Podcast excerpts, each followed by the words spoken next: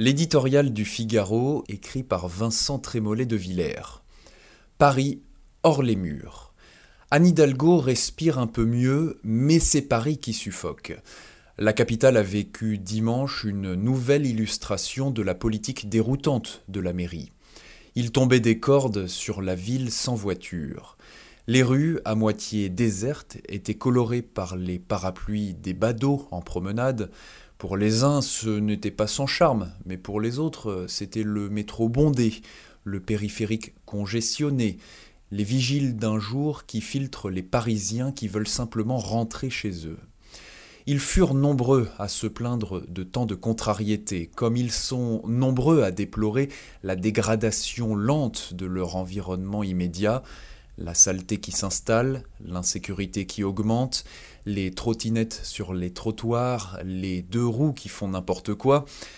Mais leur impatience est vaine. Si l'on en croit notre sondage, Anne Hidalgo conserve sur ses adversaires une confortable avance. Elle s'appuie sur un gros quart des électeurs, ce qui est peu, mais elle profite de la présence de deux candidats de la majorité présidentielle, ce qui est beaucoup. Une vue purement politicienne se contenterait de souligner son habileté réelle et de déplorer la division de tous ceux qui veulent profiter de la très grande défiance qu'elle inspire.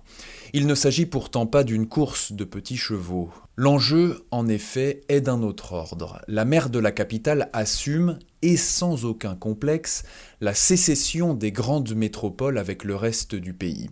L'histoire retiendra que c'est une socialiste qui a restauré les péages à l'entrée de la cité, les derniers existaient sous l'Ancien Régime, et décourager le banlieusard qui n'en peut mais. Paradoxalement, elle a donné envie à nombre de Parisiens de fuir la plus belle ville du monde. Les familles s'exilent inexorablement et les quartiers se transforment un à un en décors pour clients d'Airbnb.